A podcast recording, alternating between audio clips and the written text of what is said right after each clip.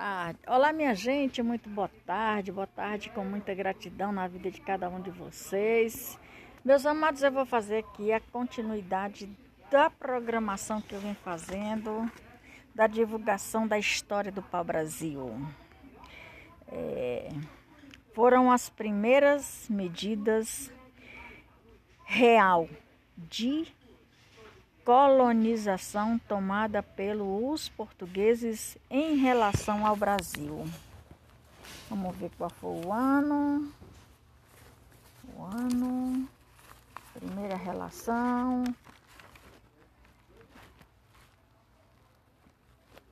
Ah, com as capitanias hereditárias foi o foi implantado um sistema de divisão administrativa por ordem do rei de Portugal, Dom João III. Dom João III. Foi dividida em 15. Peraí. Dom João III, terceiro, do rei de Portugal em 1534. América Portuguesa foi dividido em 15 faixas de terra. Olha só, eu não sabia disso. Isso aqui não foi passado para a gente no período escolar. E a administração dessas terras foram entregue aos donatários, aos, as capitanias existiram no Brasil durante o século durante durante séculos. Mas a partir de 1548, uma nova forma de administração do Brasil foi criada.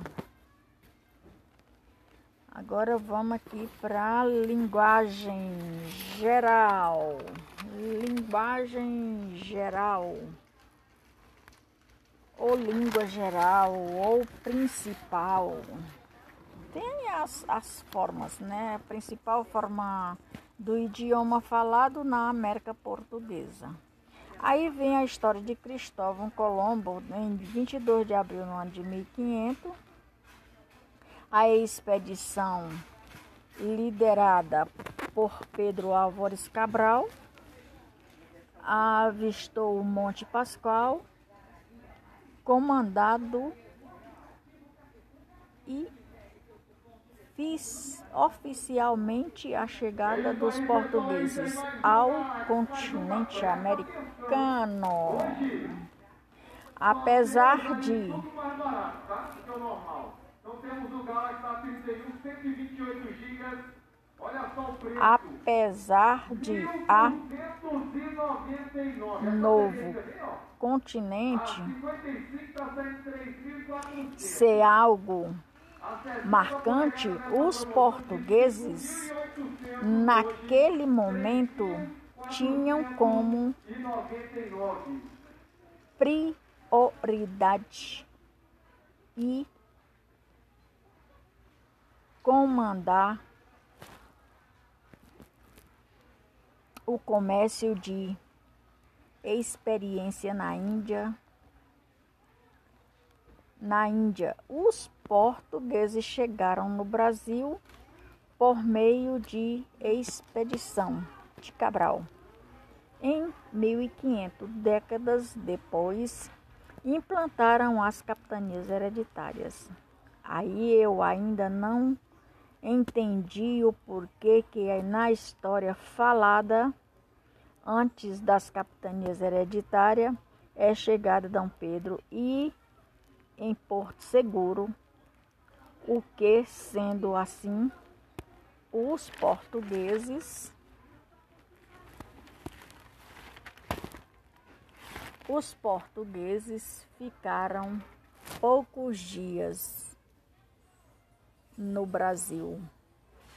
Logo partiram para a Ásia com o intuito de encher os navios com as aves,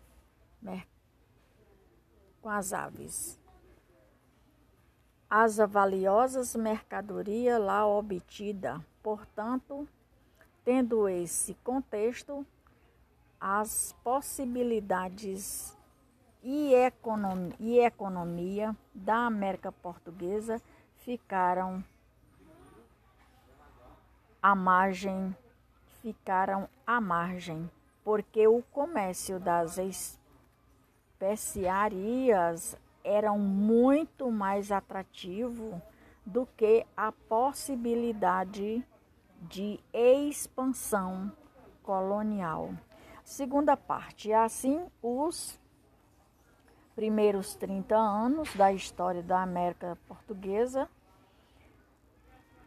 resumiram-se na instalação de feitorias no litoral brasileiro e na exportação dos trabalhos dos índios para a derrubada do pau-brasil. As aves, as, as árvores valiosas pela resina vermelha que sua madeira possuía e que eram úteis no tingimento de tecidos. Nessa segunda parte, fala quase a mesma coisa. No Diário da Navegação, no Diário de Navegação de Porto Lopes de Souza, e o mais importante documento histórico que dá testemunho da exportação marítima de Martins Alfonso de Souza até o ano de 1530. O Brasil, ou como já era chamado entre os portugueses, a terra do Brasil e que até aquele, aquele ano ainda não havia sido alvo de um processo sistemático de colonização nos primeiros anos, que seguiram ao descobrimento, que seguiram ao descobrimento alguns aventureiros e exploradores. Conseguiram estabelecer negócios lucrativos, como foi o caso de Fernando de Noronha, que monopolizou a exportação do pau-brasil durante um tempo. Entretanto, a montagem do entretanto a montagem do sistema colonial.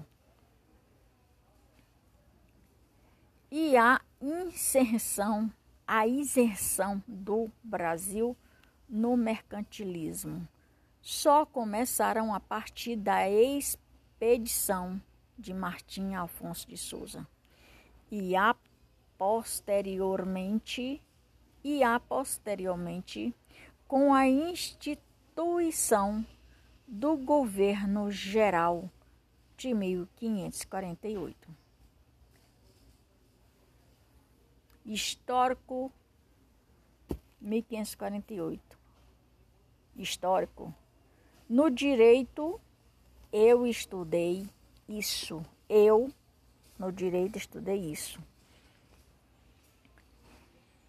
No meu quarto ano na área da, do direito. Expedição de Martim Alfonso de Souza foi um dos continen, consistentemente de decisivos do início da história do Brasil. A partir de lá começou-se a regularização da exportação da terra pelo colono, pelos colonos por meio do outorga, por meio da outorga do por meio da outorga de semiares e da instituição das capitanias hereditárias. Tudo isso empreendimento, todo esse empreendimento era feito sobre o jugo do rei Dom João III ou Dom João III. Né? Esse processo, esse processo iniciou jugo do rei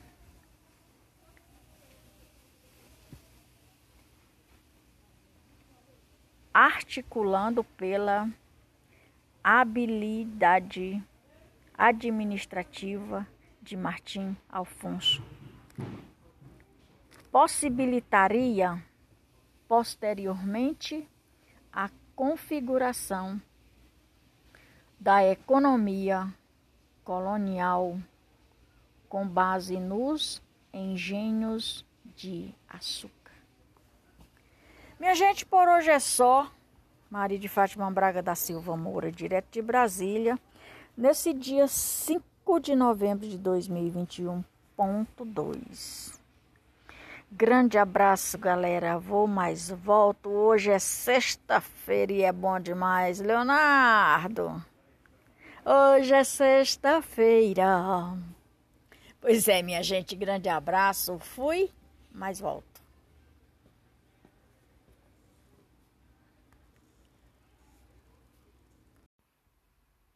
Olá, minha gente, muito boa noite, boa noite com muita gratidão para vocês. E o meu canal no Face, no Insta, no YouTube e no Telegram está à disposição de vocês quando vocês quiserem me fazer uma pergunta, mas que seja uma pergunta clara, simples e objetiva. Uma pergunta clara, simples e objetiva e de fácil entendimento, porque eu tenho certeza que, mediante a pergunta de vocês, eu vou responder também com a pergunta simples, clara e objetiva. E se eu não souber responder, eu vou conversar com quem sabe para passar a resposta contanto que seja uma resposta concreta e real e que alguém entenda muito bem, obrigado. E se não eu e se eu responder e não ficar clara, por gentileza, pergunte de novo. Que é muito bom. É bom demais. Você sempre está aprendendo com alguém. Eu sempre estou aprendendo com alguém. Como eu sempre falo, eu virei uma eterna estudante e não me arrependo por isso. Com muita gratidão, muito boa noite para cada um de vocês. Grande abraço. Maria de Fátima Braga da Silva Amor Oficial. Fui, mas volto. Brasília, 11 do 11 de 2021.2. Até mais ver, galera. Grande abraço. Olá, minha gente. Muito boa tarde. Boa tarde para todos. Nesse dia de hoje, sábado, dia 13. Agostoso, tá fresquinho. Minha gente, vamos dando continuidade aqui a respeito do descobrimento do pau-brasil e seus efeitos ou seus privilégios que a gente encontrou no período colonial a respeito do pau-brasil. Entretanto, impedimentos legais foram surgindo a partir do século XVI. Conforme a lei, o índio, o índio somente poderia ser escravizado em situações de guerra. justa, ou seja, quando eram notificado que existia, que iria trabalhar no combate juntamente com os demais nas guerras colonizadores, dos colonizadores ou em meio dos colonizadores ou para os colonizadores. Apenas o rei poderia decretar. Minha gente, olha só, aqui o decreto ainda hoje existe. Só que naquela época era o rei que decretava, fazia o decreto, assinava o decreto ou normas, né? O sistema mudou. Hoje, decreto, norma, sistemas mudaram tudo. Mas ainda existe um que pode decretar. E temos os três poderes. Depois de tudo isso, temos os três poderes, né? Só que um está trabalhando de forma muito errônea, muito errada. Né? E precisa isso ser corrigido hoje, nos tempos de hoje, para nós hoje. Tem muita coisa errada no meio ao judiciário, tem muita coisa errada no meio do executivo, tem muita coisa errada no meio do legislativo. E isso tem que ser mudado, com certeza, porque nós temos uma pessoa capaz e responsável para que mudanças sejam feitas. Para isso, ele ganhou o poder em suas mãos e eu tenho plena certeza que a sua canetinha BIC está funcionando muito bem, obrigado. E eu tenho certeza absoluta de que vocês sabem de quem eu estou falando. Só que, na realidade, ele é uma pessoa muito prudente bastante prudente, eu diria, e de grande relevância de conhecimento. Então, é aquela velha história: sozinho eu não faço nada. Vamos em frente a respeito do decreto. Uma guerra justa. E aquele decreto era consignado a guerra justa. Então, os índios teriam que estar sempre preparados.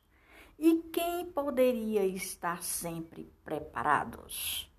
Aqueles de boa saúde e em perfeitas condições de qualidade físico, mental e corporal.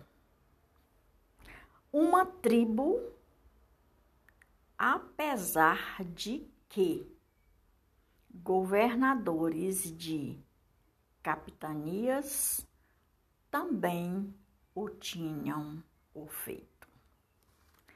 Além disso, uma outra forma de obter aos indígenas era comprando os prisioneiros de conflitos entre os tribos entre as tribos nas guerras e entre tribais na chamada campanha a coroa. Ou seja, na chamada campanha da coroa a coroa que eram as pessoas responsáveis que estavam no comando, eles tinham aqueles detalhes e passava para os combatentes, ou os comandantes, ou os que poderiam fazer aquele tipo de trabalho nas prisões, nos períodos guerrilhas. Sim, minha gente. Não o bastante a mão de obra indígena era muito valorizada na povoação, na povoação do território ou para a ocupação nos nas fronteiras, nos territórios, juntamente com as fronteiras. Que eu creio que isso não acabou. Isso ainda hoje existe. Essa guerra de fronteiras, ela nunca acabou. Ela sempre existiu. Se um dia ela vai acabar, não sei, só Deus sabe. Mas, mas, que eu tenho certeza que os oficiais daquela época faziam um trabalho bastante diferente dos oficiais que vivem e trabalham hoje nesse tipo de vigilância.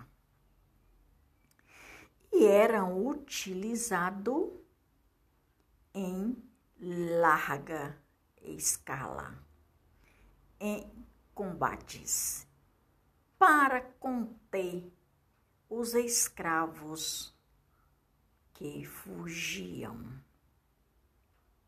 Para combater os escravos que eram os indígenas que não aguentavam mais a escravidão, eles fugiam. E os africanos.